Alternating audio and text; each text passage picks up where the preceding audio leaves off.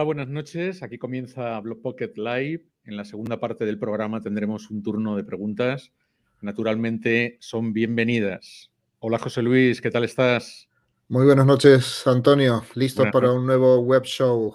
Buenas noches. Hoy tenemos en el programa a James Brainer, eh, periodista, ¿no? consultor y profesor de periodismo digital. ¿Y sobre qué nos va a hablar? Un gran amigo y un colega que se conecta desde Providence en Rhode Island, en Estados Unidos, y vamos a hablar acerca de qué medios lo están haciendo bien, porque siempre hablamos de la crisis de los medios y del impacto negativo de la digitalización, pero vamos a tener una visión positiva hoy con, James Brainer sobre quiénes están haciendo eh, innovaciones interesantes y les está yendo bien en materia de medios de comunicación. Muy bien, pues le vamos a dar paso inmediatamente. Hola, James. Buenas noches. Hola, buenas tardes. Bienvenido, James. es un gusto tenerte en Blog Pocket Live. Eh, como hemos dicho recién, te conectas desde Rhode Island, Providence, y estamos encantados de, poder conversar contigo esta noche. Gracias por aceptar la invitación, James. Bueno, es un, placer estar aquí con, con ustedes. Bueno, tienes una larguísima trayectoria como, periodista, eh, después consultor de medios de comunicación, profesor de periodismo en, varios países, eh, impulsor de iniciativas de formación de, periodistas eh, y de cátedras de periodismo emprendedor. Este, este, recorrido que te ha llevado, yo creo que como mínimo por más de media docena de países donde has estado más o menos establecido durante temporadas, eh, y ahora de regreso en, Estados Unidos. Em, ¿Qué te has llevado de, por lo menos de nuestra estancia compartida en, Pamplona, James? Ya se te extraña por aquí. Bueno, em, eh, les extraño también porque eh, ha sido una experiencia única, totalmente inesperada. Em, esta transformación en académico y investigador en, uh, uh, investigaciones académicas fue totalmente una sorpresa en mi vida y por eso, bueno, una experiencia tremenda, um, porque uh, la Universidad de Navarra tiene un ambiente de amistad, de generosidad entre los colegas que es, es raro entre en las universidades. He oído de mi hija y ah, que es profesor y mi yerno que es profesor y bueno, entonces es, es algo diferente. Entonces fue una experiencia muy positiva para mí. Eh, decía antes, eh, hablando con Antonio, que habitualmente cuando hablamos sobre los impactos de, de, Internet y de la digitalización sobre el periodismo, eh, tendemos a ponernos en modo catástrofe y, todos son lamentos y, lo que había antes ya no se recupera y se disuelve el periodismo entre tanto influencer. Em, y por supuesto el, eterno debate en torno a los modelos de negocio de los, de los medios de comunicación, que está siempre presente en nuestras discusiones. Entonces yo lo primero que quería preguntarte sobre este tema es, ¿Por qué especialmente en, el sector del periodismo y de los medios de comunicación eh, está costando, sigue costando tanto tiempo, tantos años, eh, encontrar modelos de negocio viables para seguir adelante con, esta profesión y con estos medios en, los entornos digitales? Bueno, es um, una cuestión, creo, de, bueno, los modelos de negocio estaban basados en en una forma de producir las noticias y sugiere una, toda una estructura administrativa de, que tiene sus propios procesos, sus, propios, ah, sus propias fuentes de ingresos y una cultura de, entre los periodistas y em, los dueños de los medios de comunicación Em, que es muy difícil de cambiar y hubo inversiones eh, millonarios, multimillonarios, con em, eh, más o menos eh, estructuras de distribución y producción grandes imprentas, etcétera, etcétera. Muy difícil escapar, escapar de estos modelos. Entonces, por el contrario, los ah, nativos digitales no tienen este cargo de ah, infraestructura, de, débito, de, de deuda, la deuda acumulada de una empresa como el país, por ejemplo, o el grupo Prisa, que tiene grandes estructuras y es, es difícil escapar de esto. Pero al contrario, los pequeños medios digitales, como por ejemplo en España, um, el diario.es, no tiene uh, una imprenta, no tiene esta estructura, no tiene deuda. Entonces, ellos pueden crear un nuevo modelo de negocio basado en una redacción pequeña y con uh, herramientas o gratuitas o eh, muy baratas pueden crear em, productos de alta calidad con una redacción pequeña. Eh, ellos comenzaron hace nueve años con más o menos diez personas y han crecido a medida que em, crecieron eh, los ingresos. Entonces, es más ágil em, y con menos cargo pesado, digamos. El modelo anterior a Internet era un modelo, digamos, que estaba establecido en torno a la, escasez, eh, precisamente porque esas infraestructuras de rotativas o de canales de, televisión o de radio eran, eran costosas. Eh, Internet lo que hace es bajar las barreras de entrada al espacio de la comunicación. Eh, los medios inicialmente intentan mantener sus modelos, sus sistemas, sus rutinas y procedimientos pero una y otra vez se, dan eh, de narices contra la pared porque el, sistema, el escenario cambió completamente con Internet, con las redes sociales y con los móviles. Sí, y el cambio es muy difícil. Cambio de, los, los, seres humanos no quieren cambio. Y creo que ah, al principio de la erupción de digital, eh, hubo cambios pequeños. el modelo estaba decayendo una, lentamente, digamos, pero velozmente ha, cambiado y ha acelerado el cambio. ¿Y cuál fue la respuesta? La respuesta de muchos medios fue algo negativo. Eh, eh, ellos han despedido a muchos periodistas, reducieron la calidad de, los productos para proteger las ganancias, eh, proteger los eh, inversores al coste de servir eh, bien la comunidad. Y por eso mucha gente abandonó em, los grandes medios o la televisión, pero más que nada los periódicos.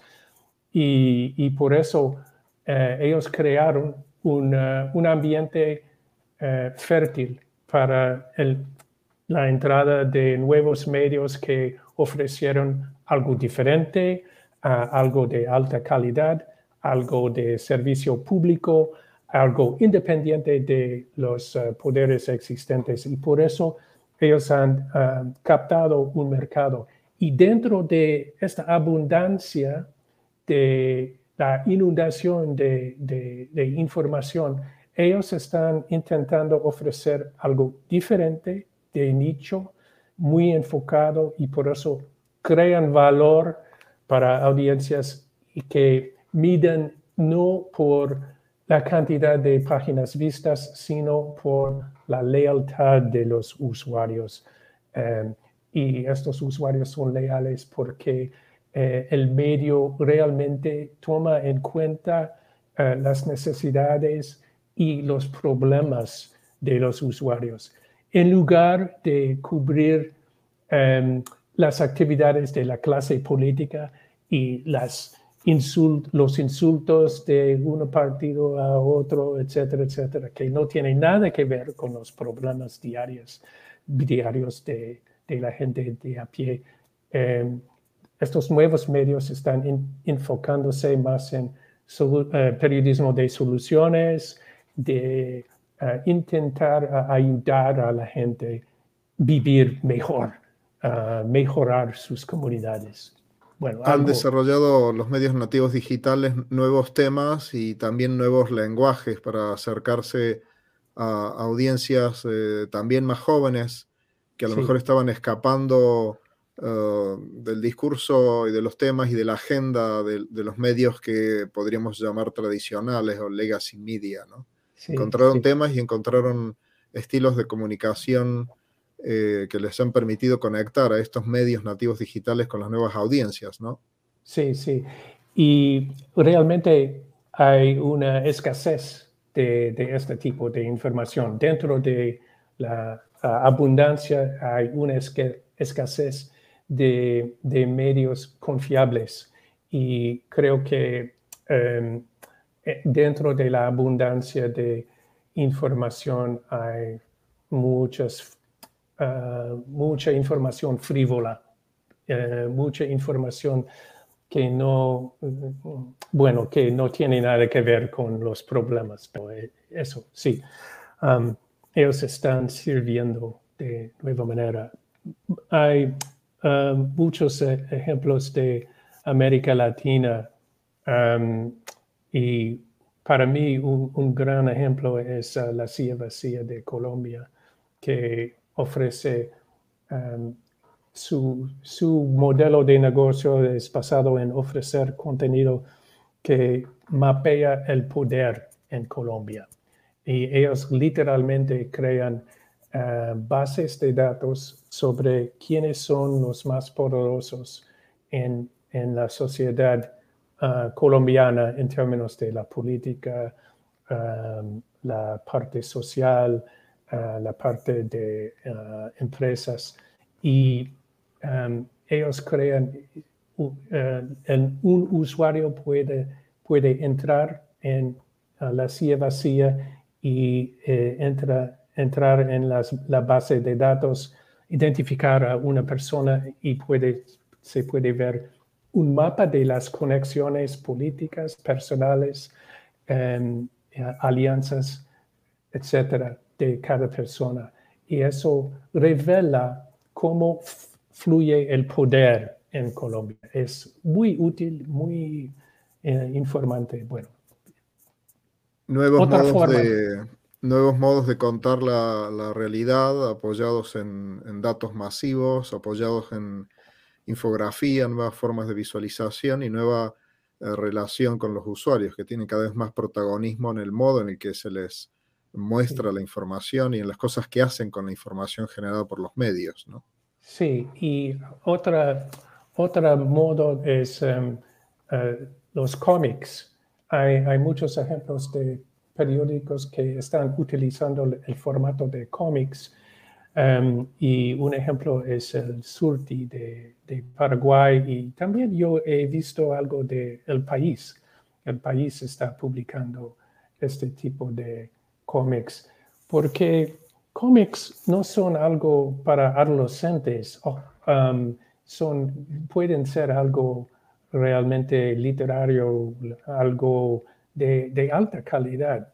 Y, e, este medio uh, alcanza a una audiencia joven, pero también nosotros, los viejos, Ah, yo apreciaba em, los cómics como joven y yo puedo entender y apreciar este, esta manera de contar ah, historias en el periodismo, con el periodismo de calidad. Y cuando hablo de periodismo de calidad, estoy hablando de un periodismo que se dedica a, servir a la comunidad con una información verificada, eh, con los estándares del periodismo que enseñamos en las universidades, por ejemplo, con una ética de verificación, de cruzar la información, de buscar cuál es la fuente de esta información. Eh, James, desde mediados de los 90, con los navegadores gráficos, eh, los medios de comunicación, em, empezando por la prensa, empiezan a desembarcar en, Internet en la web, eh, no con un modelo de negocio, sino sencillamente regalando su, contenido. Eh, y si saltamos a lo que ha ocurrido en este último año y medio de, pandemia, parece que después de muchas idas y venidas, eh, las suscripciones a, medios de, a cabeceras tradicionales de medios de comunicación en sus versiones digitales eh, empiezan a cobrar muchísima fuerza, modelos como el del New York Times, por ejemplo. Eh, ¿Tú coincides con ese diagnóstico de que la pandemia y el confinamiento ha revitalizado las marcas tradicionales de, la prensa y que el modelo de suscripción vuelve a ser un modelo de negocio viable y rentable? Eh, buena pregunta, pero para, para muchos medios em, tradicionales que han sufrido un, desastre en términos de los ingresos de la publicidad durante la pandemia, por la pandemia, Em, creo que algunos, muchos de estos ah, muros de pago o sistemas em, están destinados a fallar. Fallar en el sentido de no, no proveer los ingresos ah, necesarios para sobrevivir, porque muchas de eh, estas organizaciones no tienen Ah, la cultura de enfocarse en los usuarios en lugar de los anunciantes. Es un gran cambio de, eh, de eh, servir a los eh, usuarios y esa comunidad en lugar de anunciantes. Entonces, em, hay ejemplos de éxito, pero estos ejemplos de éxito han hecho un gran cambio dentro y fuera de sus organizaciones. El país eh, me sorprendió realmente con eh, eh, alcanzar 100 mil suscriptores digitales o algo así.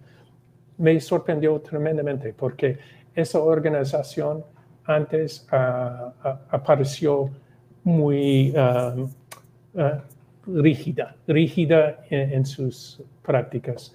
Pero cuando una organización decide dentro, cuando hay una, un cambio de cultura eh, y cambio de procesos para enfocarse en los usuarios, es posible.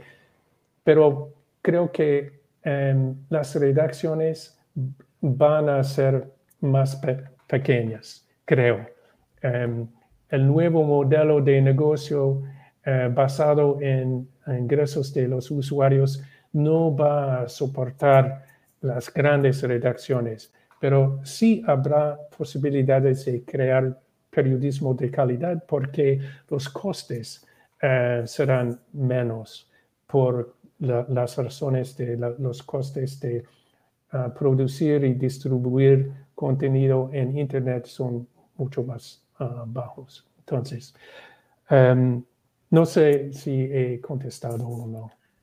Sí, el modelo que, solemos eh, mirar en todo el mundo es el, impresionante éxito de las suscripciones al, New York Times eh, e intentamos en muchos otros países, bueno, ver si realmente mejorando la excelencia, la calidad de la oferta editorial se consigue recuperar el, prestigio de una cabecera en, un entorno tan incierto como el, creó la, el que creó la pandemia, ¿no?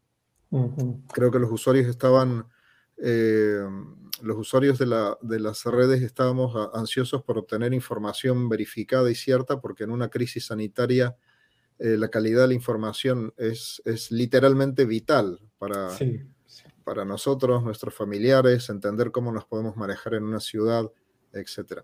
Quería preguntarte, James, por otros dos eh, canales o formatos que, tuvieron me parece que un impacto eh, especial después de la pandemia, como son las newsletters y los podcasts. Eh, son medios que ya existían hace bastante tiempo, pero da la impresión de que en los dos últimos años los hubiéramos redescubierto, no sé si por segunda o por tercera vez, y todo el mundo tiene newsletters y todo el mundo tiene podcasts. ¿Cómo ves este, este resurgir de estos dos formatos, James?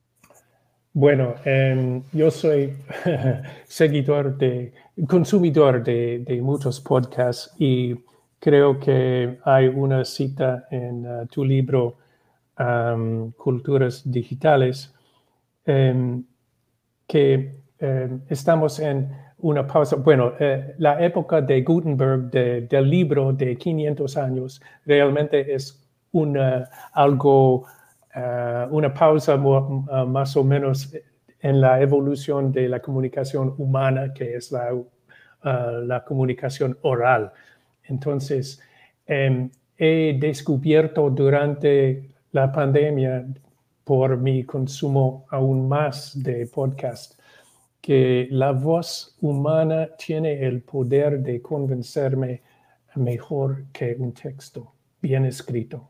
Em, a veces em, leo un, artículo y escucho eh, el mismo artículo cuando hay, yo puedo oír la voz de la persona involucrada en la noticia y ellos tienen el poder de convencerme.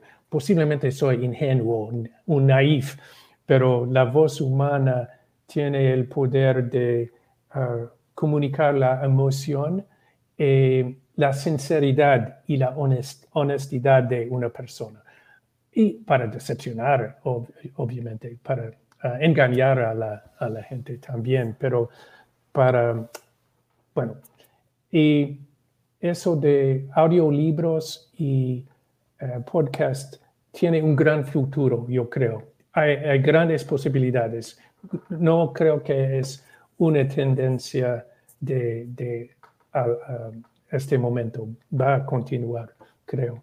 Y en términos de los newsletters, em, he escrito ah, blogs eh, en español y inglés durante muchos años, pero el tráfico en esos blogs no ha sido tan grande. Y con un newsletter uh, semanal, em, eh, yo lancé este newsletter hace un año y en 12 meses he adquirido 240 suscriptores sin hacer nada, no comprar seguidores. Y para mí es, eh, me sorprende cómo em, mejorado mi, presencia en los medios de comunicación. Por ejemplo, los newsletters, eh, más de un tercio de cada persona que, un tercio de los recipientes abren este, este correo y hacen clic en links en, en el newsletter que no ocurrió con mis blogs. Entonces, es otra forma de ah, alcanzar a la gente, es personal, directo, desde, desde una persona a otra persona. Y esto es el poder, yo creo. Algo personal dentro de un mundo impersonal de muchos medios, etcétera, etcétera. Creo que este es el valor. Y para, para mí personalmente ah, ha sido un gran éxito. Para estás efectivamente trabajando en, estos dos formatos, un, podcast en, Anchor y una, y una newsletter en, Substack. Eh, después pondremos los enlaces para que se puedan consultar. Y desde hace mucho tiempo, efectivamente, el, blog, ahora reconvertir un sitio web, jamesbrainer.com, sobre periodismo eh, emprendedor. ¿Qué es el periodismo emprendedor, eh, James? Porque tú has sido un gran promotor de estas cátedras y de esta modalidad ¿qué, es el periodismo emprendedor? Bueno, primero es un, es un periodismo ah, innovador, porque el periodismo emprendedor es eh, producido por ah, periodistas o otra gente que quieren hacer el periodismo. Em, la idea es ofrecer algo que no existe o no existe en términos del contenido o no existe en términos de la manera de distribuirlo o no existe en, otra forma. Y es un periodismo independiente, es un periodismo digital. Independiente en el sentido de que uh, los periodistas emprendedores que tenemos en el, directorio de Sembra Media, uh, hay nueve, 900 medios digitales en la base de datos de medios en América Latina, que ellos necesitan ofrecer un contenido independiente de partidos políticos o no son productos de grandes empresas. Entonces, independiente con idea, de servir al público em, y, por eso em, sirven a una comunidad y con la idea de mejorar la comunidad. Ellos tienen este compromiso a, la mejoramiento de la sociedad, de la comunidad que sirven. E, Estas son las características ah, más o menos. Eh, solemos eh, fijarnos, eh, yo lo he hecho durante esta conversación mucho en, lo que hacen los grandes medios en, en, Estados Unidos, lo que hace el Washington Post, lo que hace el New York Times, Los Angeles Times, pero lo cierto es que en América Latina se están haciendo cosas muy interesantes en, este terreno, en el, en el de medios nativos digitales y nuevos emprendimientos periodísticos. Y tú es un escenario que llevas monitorizando muchos años. Estuviste en el Centro de Periodismo Digital de, de Guadalajara y eres un gran observador de la realidad mediática en América Latina. Em, ¿Qué cosas te parecen interesantes de lo que se está haciendo ahora mismo en, en América Latina, además de algún ejemplo de lo que ya has mencionado?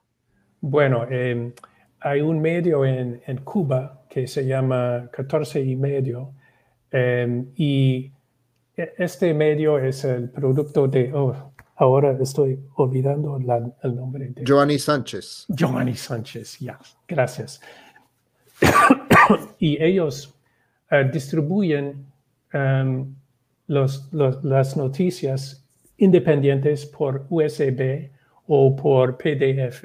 E, es una forma de distribuir contenidos dentro de un régimen opresivo que no permite la, libertad de expresión. Y por eso um, me impresiona por uh, el compromiso al servicio y um, el desafío a un gobierno autoritario.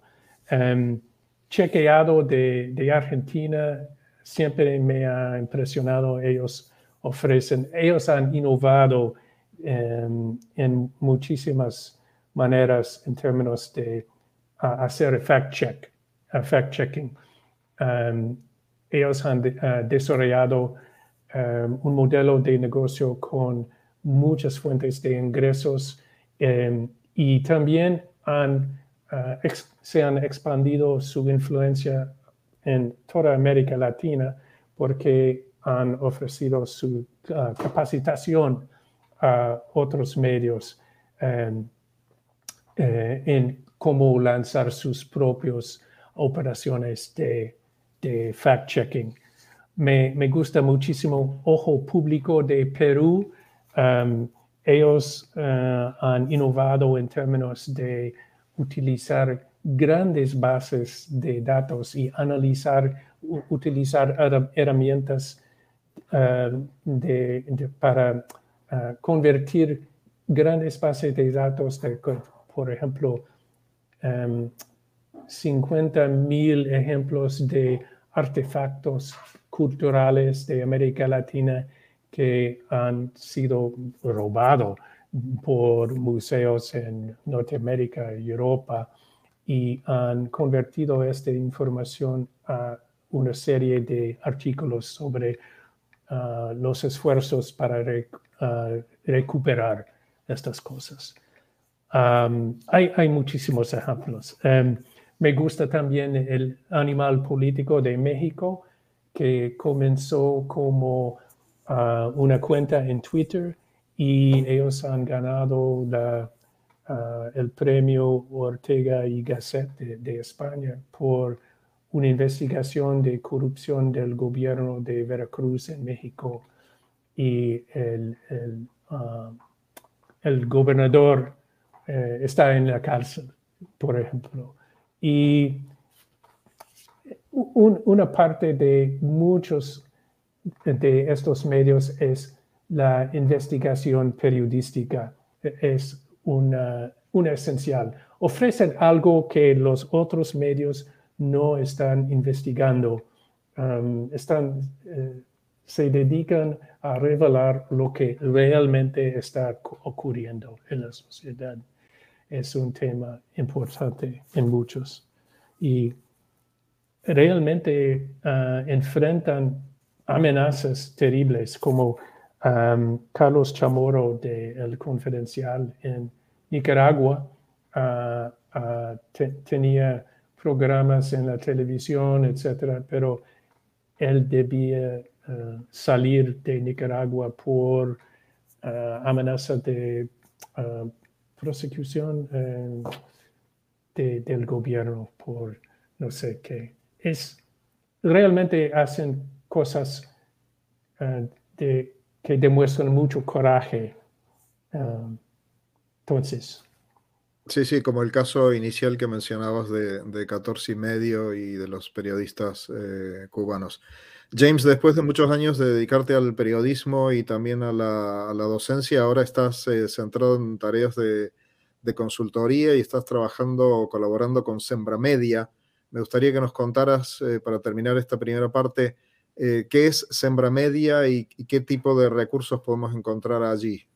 Bueno, em, Sembra Media comenzó hace 6, 7 años por Janine Warner de Estados Unidos y Mijal Yastebeder de Argentina, con la idea de ayudar a los ah, medios ah, nativos digitales, en los periodistas emprendedores en América Latina, de desarrollar modelos de negocios ah, sustentables o sostenibles.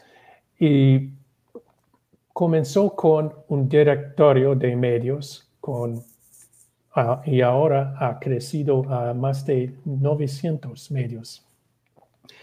Y la idea desde el principio fue compartir, identificar y compartir tácticas y estrategias que estaban funcionando para uh, hacer viable, sostenible a largo plazo estos medios.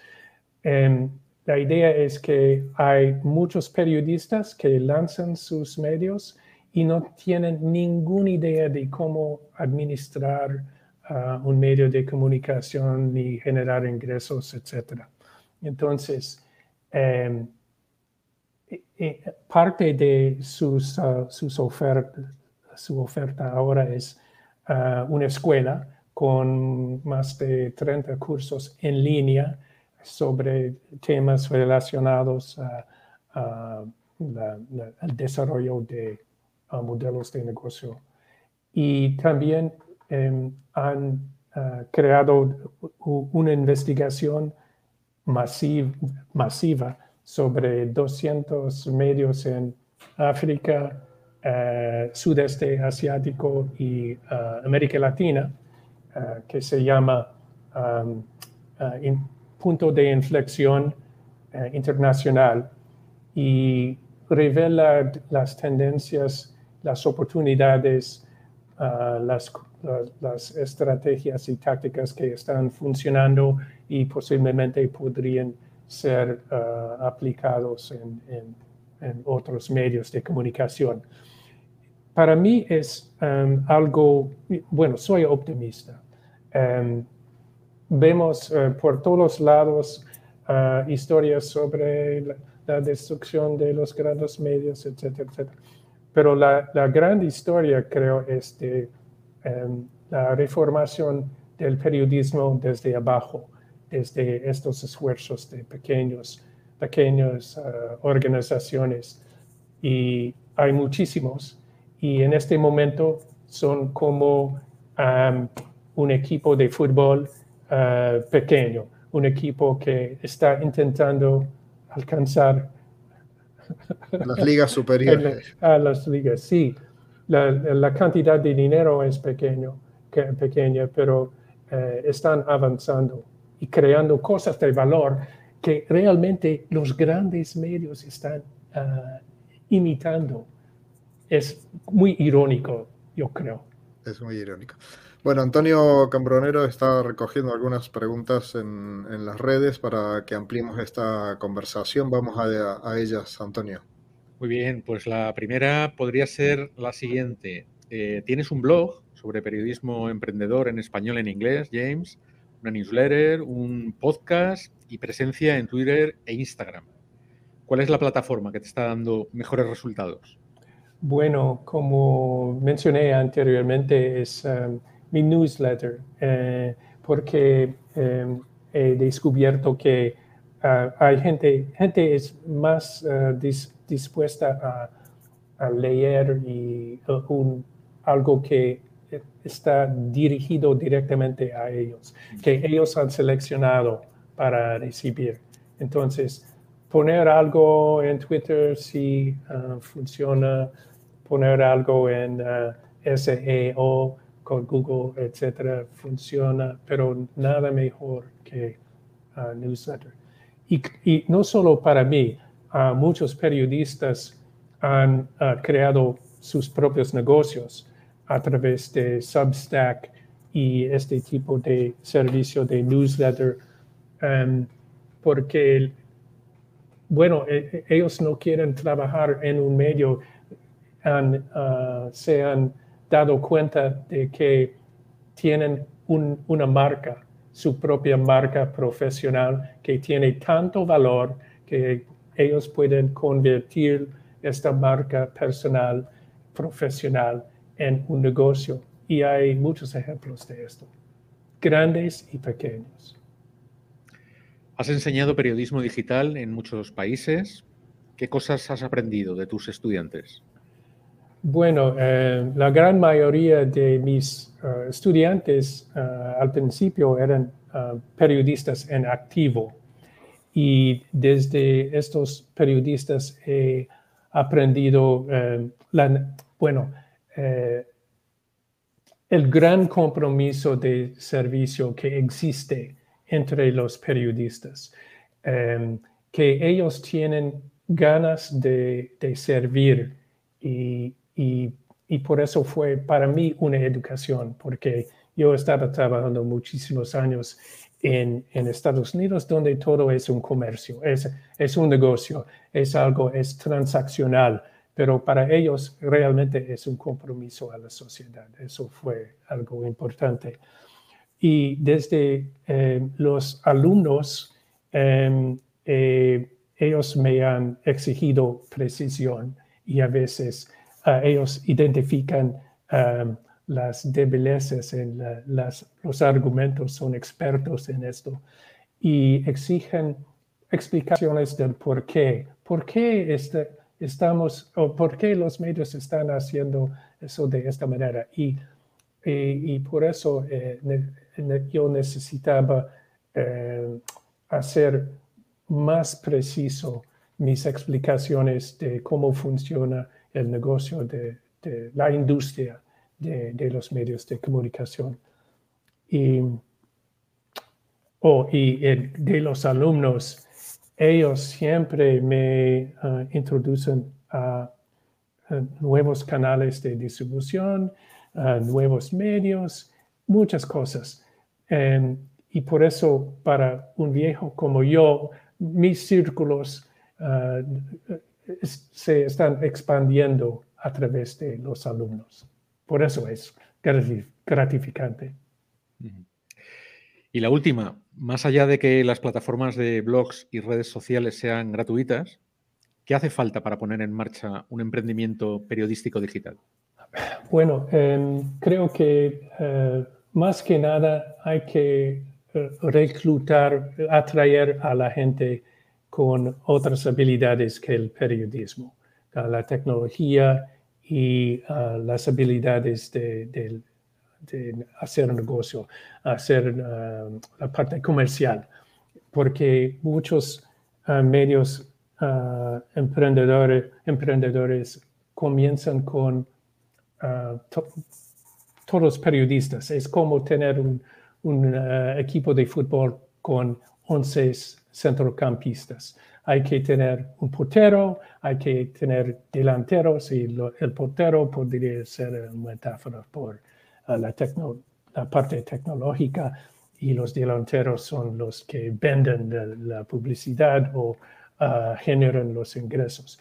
Pero hay que tener un, un equipo balanceado, equilibrado entre varias habilidades. No es, eso es una, una necesidad. En nuestro estudio de sembra media de los 200 medios de varios continentes, los, los medios que tienen una persona Ah, dedicada totalmente a la generación de, de ingresos, la parte comercial, ellos generan seis veces más dinero que los que no. Y los que tienen una persona dedicada a la tecnología ah, generan ingresos tres veces más que los que no tienen este tipo de persona. Entonces, para pequeños medios hay que reclutar gente de, con otras habilidades. Eso es para mí clave. James, si quieres, terminamos con una mirada hacia el futuro. Eh, ¿Qué crees que se nos viene en el futuro a, medio plazo en términos de inteligencia artificial, estas nuevas eh, modalidades de interacción inmersiva del metaverso que nos propone Mark Zuckerberg? Eh, ¿Qué crees que viene en el futuro cercano y a medio plazo en materia de tecnología que vaya a impactar de nuevo fuertemente sobre el escenario de los medios de comunicación? Bueno, en, términos del metaverse, etcétera, no, no, tiene, no tengo ni, idea, pero en términos de la ah, ah, inteligencia artificial, creo que eso va a ayudar muchísimo a los medios de comunicación porque ya ha, demostrado que ah, los medios que ah, analizan ah, el comportamiento de los usuarios para identificar cuáles son las personas que son más dispuestas a comprar una suscripción o asistir a un evento, etcétera, etcétera.